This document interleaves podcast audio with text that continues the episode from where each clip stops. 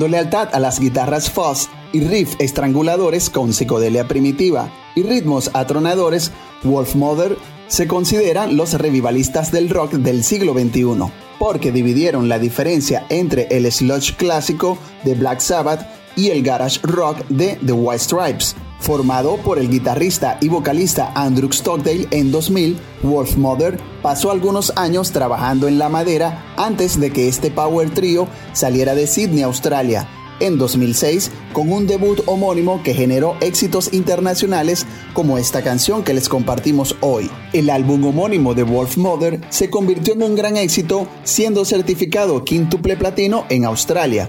Pronto siguieron otros territorios con el álbum funcionando bien en cada uno de ellos gracias a los sencillos White Unicorn, Woman y Joker and the Thief junto con una gran cantidad de ubicaciones en películas, televisión y videojuegos, sin mencionar giras constantes con un enfoque en festivales. Joker and the Thief de la agrupación Wolf Motor se inspiró en los personajes del bromista y el ladrón de la canción All Along the Watchtower de Bob Dylan, la misma que versiona Jimi Hendrix, pero en esta nueva interpretación el ladrón es una chica, un ladrón en la noche. Andrew Stockdale dijo, descaradamente tomé la lírica de Bob Dylan. Estaba en una tienda una mañana caminando hacia donde tocamos. Vi Thunderstruck de ACDC y yo estaba como, Quiero escribir una canción de rock de estadio. Entré al estudio e hice un riff similar para la introducción. ¿Qué es lo mejor que puedes hacer después de eso? Solo haz algo más limpio.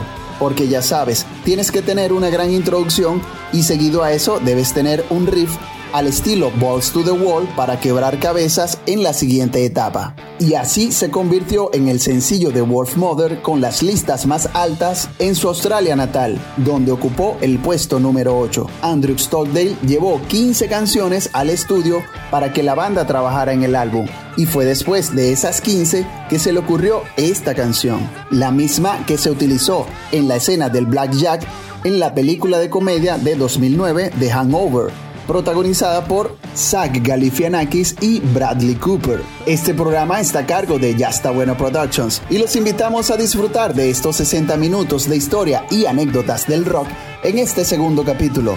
Soy John Illich y esto es Old School Rock Radio.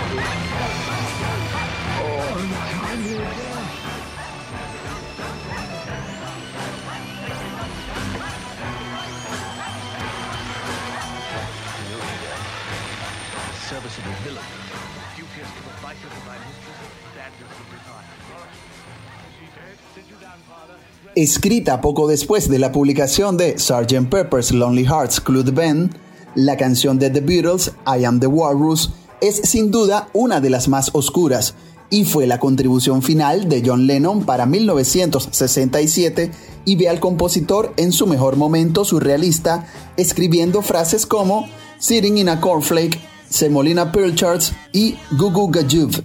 John había decidido escribir su próxima canción con una letra tan confusa después de divertirse al escuchar que una clase en su antigua escuela secundaria estaba analizando las letras de The Beatles como parte de sus estudios. La idea de la morsa surgió del poema The Walrus and the Carpenter, que es de la secuela de Alice in Wonderland, llamada Through the Looking Glass. La parte final de la canción surgió cuando Pete Sharon, ex miembro de The Quarrymen, visitó a Lennon y este le pidió que recordara una canción infantil sin sentido que solían recitar. De allí el verso que inicia con Yellow Matter Custard. La frase Goo Gajuv, Lennon la extrajo del libro Finnegan's Wake de James Joyce, que a su vez fueron las últimas palabras que dijo Humpty Dumpty antes de caerse de la pared y morir. La lírica también incluye la frase Losing the Sky, una referencia a la canción anterior de The Beatles, Losing the Sky with Diamonds. La banda comenzó a grabar esta canción en Abbey Road Studios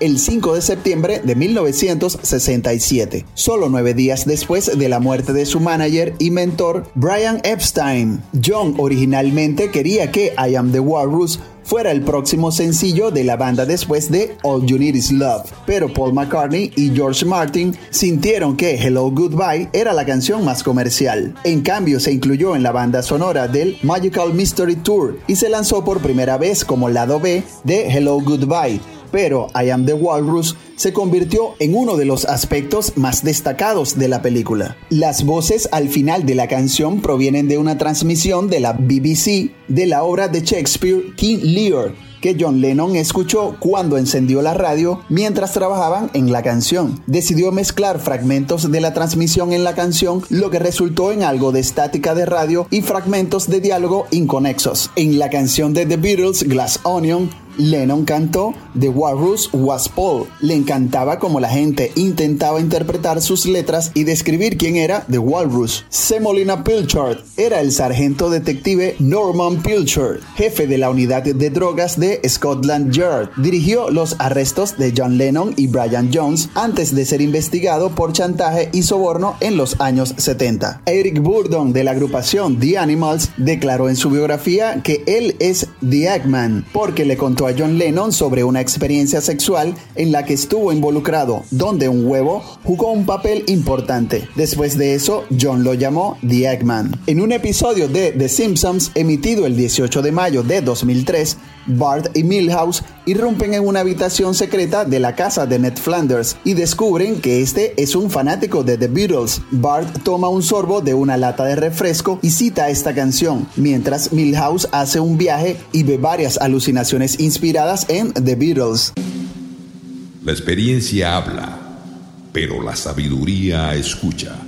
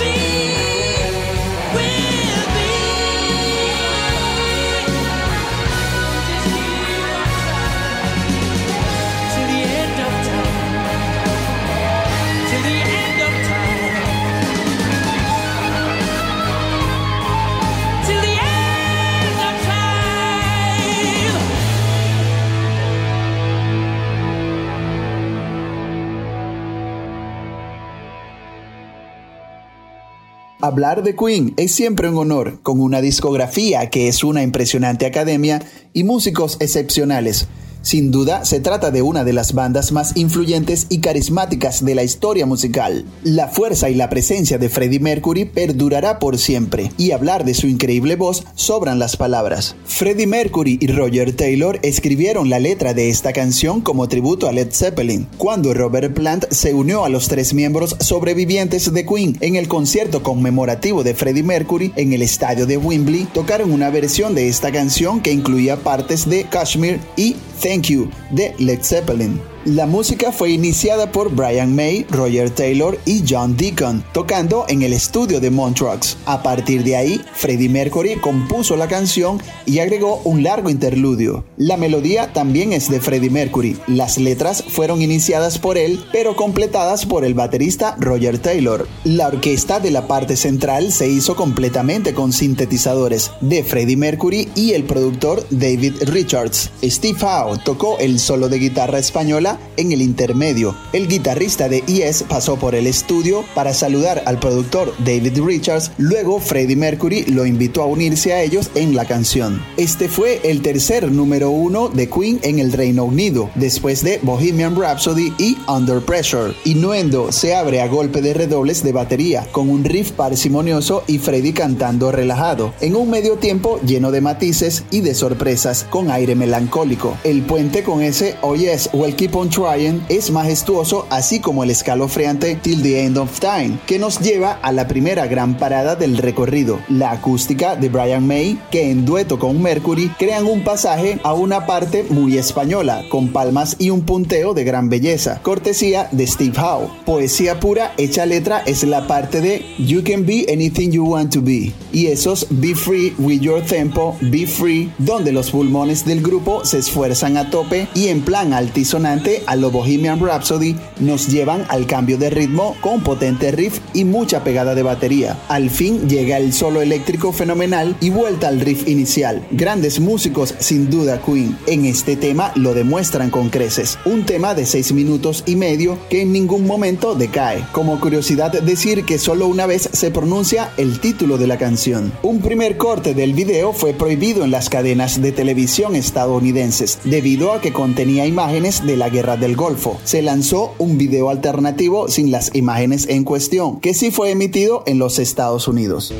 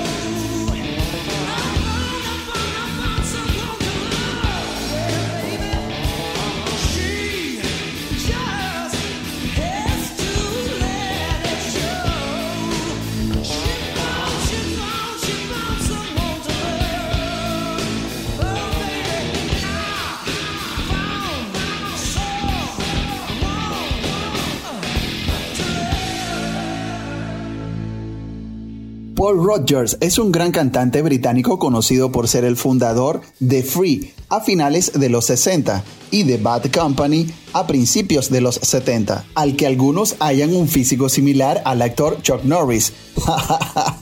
El rock y el cine siempre irán de la mano. Paul Rogers fue quien vivió la aventura con Queen entre 2005 y 2009 con giras mundiales, pero esta no fue la primera colaboración ilustre que realizaría. A principios de los 80, tras la disolución de Bad Company, Rogers cultivó una tardía amistad con otro insigne británico, Jimmy Page. Ambos comenzaron una amistad que los llevaría durante esa época a visitarse mutuamente en sus mansiones de la campiña inglesa. Visitas que solían terminar con los dos tocando todo tipo de instrumentos, cantando y comenzando a componer alguna cosa. Paul Rogers y Jimmy Page, dos de los mejores músicos de hard rock de la historia, llegaron a la conclusión conjunta de que tenían magia, feeling, haciendo música juntos y pensaron que valía la pena armar una banda, banda que terminó bautizada como The Firm. Formados en 1984, Page originalmente buscó alistar al baterista de Yes, Bill Bruford, y al bajista Pino Paladino en el grupo, pero no se logró. El resto de la formación quedó completada con dos músicos de prestigio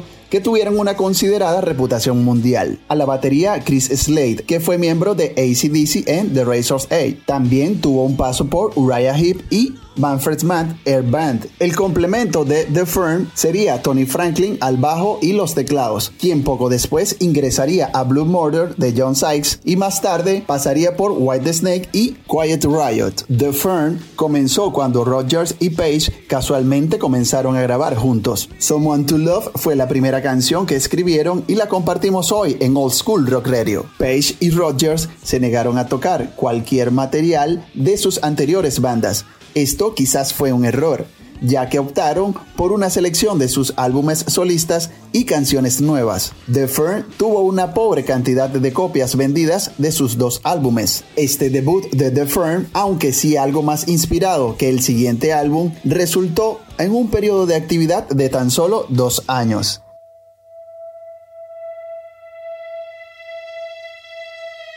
Tu aula musical favorita.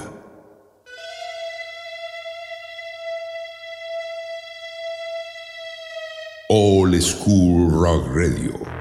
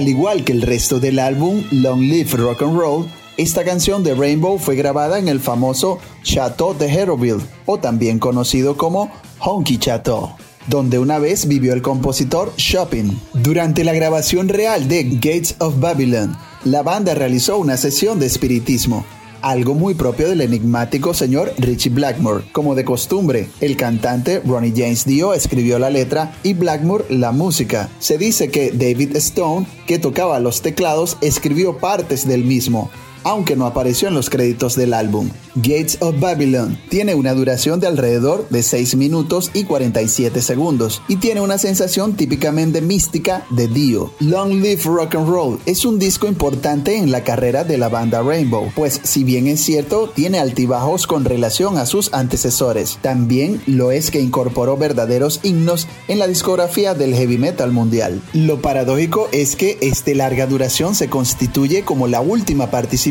en estudio del brillante vocalista Ronnie James Dio como parte de Rainbow, debido principalmente al deseo de Richie Blackmore, líder de la banda, de alcanzar el éxito masivo que gozaba en aquellos años el hard rock melódico al estilo de grupos como Foreigner y Boston. Sus razones tenía Blackmore, un músico perfeccionista al extremo que siempre quería más. Eso es bueno en un artista, pero lógicamente hasta ciertos límites. Los extremos nunca son aconsejables. Habría que agregar que Long Live Rock and Roll tiene composiciones realmente sorprendentes por su calidad y variedad. Gates of Babylon tiene notorias influencias orientales en los arreglos de cuerdas y teclados, que son complejos desde el inicio. Sus casi 7 minutos transcurren casi sin darnos cuenta, debido a la atractiva melodía. Ronnie James Dio utilizó un arreglo similar en la canción Egypt The Chains Are On, de su álbum The Lasting Line. Invy J. Malstein hizo un cover de este tema para su álbum Inspiration, mientras que Dream Theater la tocó en sus inicios. El productor del disco fue Martin Burke. La dirección estuvo a cargo de Bruce Payne.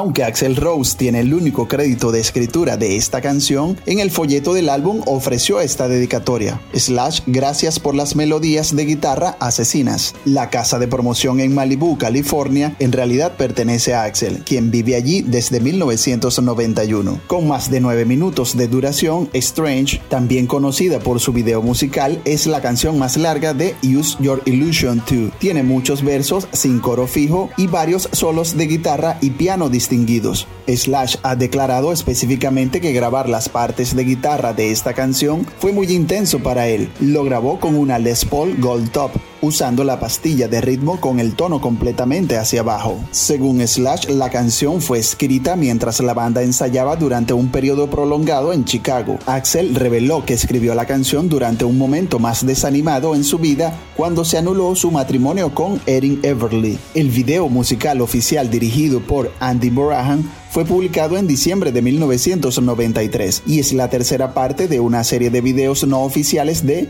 Del James, precedida por Don't Cry y November Rain. El presupuesto estimado fue de 4 millones de dólares. El video tiene un estilo similar a los dos anteriores de la trilogía. Sus escenas en vivo fueron filmadas en el Olympia Stadium de Múnich, Alemania. El video muestra a Axel Rose siendo arrestado por un grupo de policías especiales, luego llevado a una clínica de salud mental. Mientras se ven definiciones de varios trastornos emocionales en la pantalla, el protagonista habla con los terapeutas sobre sus problemas emocionales, un tema que se representó en el video de Don't Cry. Al final, el mentecato es liberado de la clínica y se dirige a un barco abandonado en el mar, donde la historia llega a su clímax. Axel salta al agua y nada con delfines, ganando paz interior al hacerlo.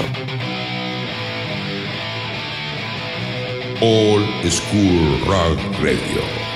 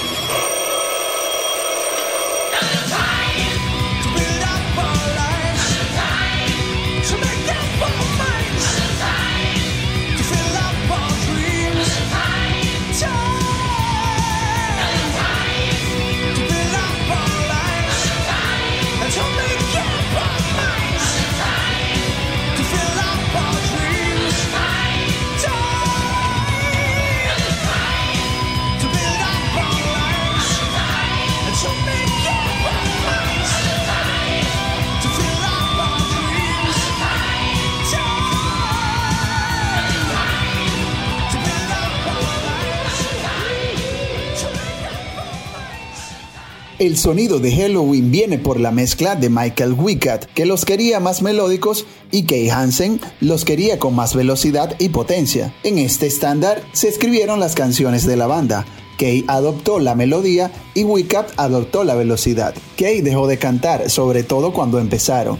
No tenía ni idea ni técnica nada, solo lo que salía de él, más gritos y gritos. En las giras de Halloween con el álbum Walls of Jericho, Kay estaba enfermo, por lo que pensaron en un cantante, sobre todo para tocar melodías más complicadas a la guitarra. Entonces así era. Un día, Wicat llegó con Michael Kiske. Al principio, Kay no podía acostumbrarse a la voz de Kiske, porque estaba influenciado por Geoff Tate. Cuando escucharon del primer álbum de Queensryche, Queens of the Reich, pensaron, ah, hay un cantante en esa dirección. Y Kiske tenía los elementos, tenía las habilidades. Luego venía a hacer énfasis en la producción. Ahí es donde entraron Tommy Hansen y Tommy Newton, quienes limpiaron Halloween. Eran como caballos salvajes que necesitaban que alguien los domara. Después de todo, hicieron lo correcto en ese buen momento y con un poco de suerte, porque hicieron algo que nadie había hecho antes, y fue como metal extremo sin voces brutales. Era heavy metal que podías cantar fácilmente, pero también era poderoso y agresivo en conjunto. Halloween publicó Keeper of the Seven Keys, parte 1, en 1987, su segundo trabajo discográfico y el primero internacional, lanzándose de una manera grandiosa para convertirlo en uno de los discos que siempre será recordado. Forman parte de la historia del metal en toda la extensión de la palabra. Es como hacer un disco que pasaría a la historia y es recordado por la propia historia porque es un disco que posee algunas de las canciones más famosas de Halloween y con ello fueron los creadores del power metal, un clásico de clásicos, dejándonos claro que esta primera parte nos dejaría unas ansias de una segunda parte con la que volveríamos a disfrutar de una obra maestra y ambas son recordadas toda la vida en el heavy metal. A Little Time, una canción épica con una velocidad pausada pero muy bien ejecutada, una magia única y aplastante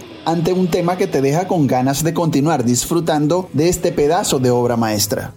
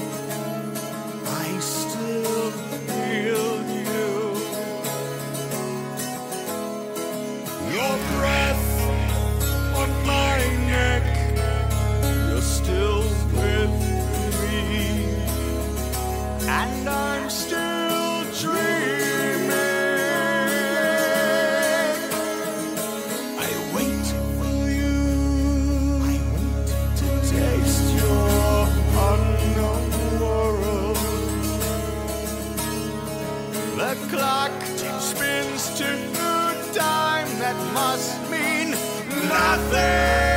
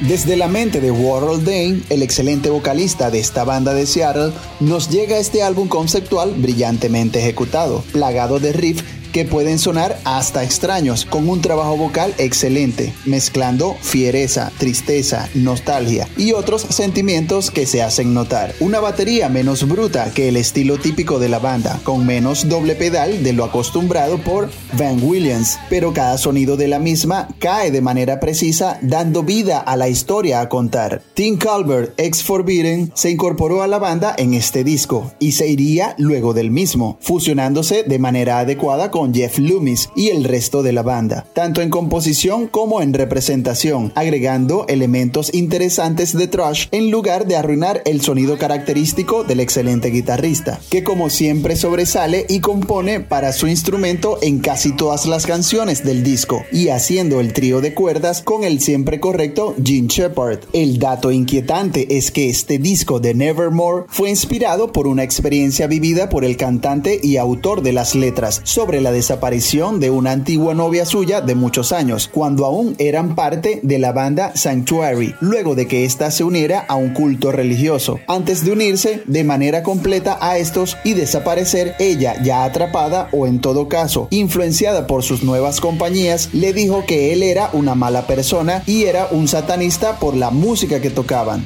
De ella nunca más se supo nada y su cuerpo jamás fue encontrado. Diez años después, Warren Dane, que la da por muerta, escribe sobre lo padecido, dado que al encarar la creación del nuevo disco empezó a tener frecuentes pesadillas de ella ahogándose o que aparecía en la habitación y le hablaba. De los constantes sueños, el título del disco y las letras empezaron a fluir. La catarsis fue tan dura al punto de romper en llanto en el estudio al cantar el tema que le da nombre al trabajo. Sus compañeros no podían menos que preocuparse por él. Según ellos, Warrell nunca se olvidará de ella, pero esperan que al menos de después del descargo de escribir una historia usando lo que le pasó, ya no se despierte en medio de la noche en una habitación de hotel, cubierto en sudor, gritando que ella está en su cuarto. Dreaming Neon Black es la canción que le da nombre al álbum. Es una balada metalera que arranca con la gentil guitarra acústica de Jeff Loomis. Aquí, Warhol le canta a su amada de manera delicada, manifestándole que en su soledad aún percibe su esencia y se siente acompañado por esta presencia intangible. En la canción, Warhol va acompañado por la femenil y hermosa voz de Christine Rhodes, que ya había hecho apariciones en el primer disco de la banda.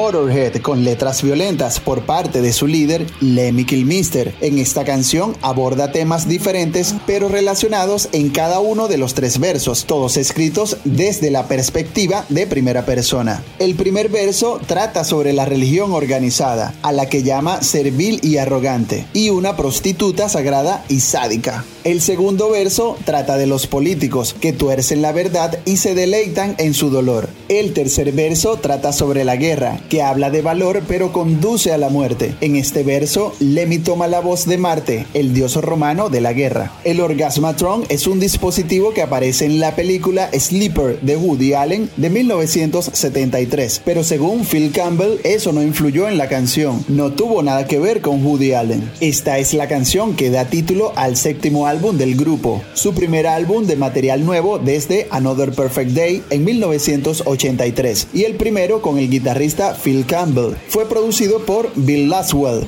quien previamente había trabajado con Herbie Hancock y Mick Jagger, nombres que no recuerdan el sonido de Motorhead. Según Phil Campbell, la banda no estaba contenta con la producción de Laswell, ya que no era lo suficientemente pesada para ellos. Old School Rock Radio. Estamos llegando al final de este capítulo de Old School Rock Radio, un programa de Ya está Buena Productions. José Luis Cova es el director y fundador. Yvette Petit Rivera es la gerente general. Keimira Tencio, masterización de audio y edición de programación. Simón Petit es el voiceover. Nos pueden escuchar en esta estación radial o a través de www.mixcloud.com slash Old School.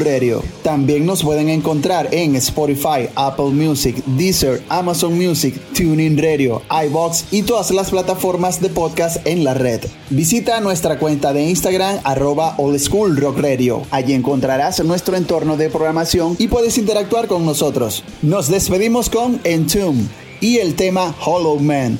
Esto fue Old School Rock Radio. Soy John Illich. Hasta la próxima.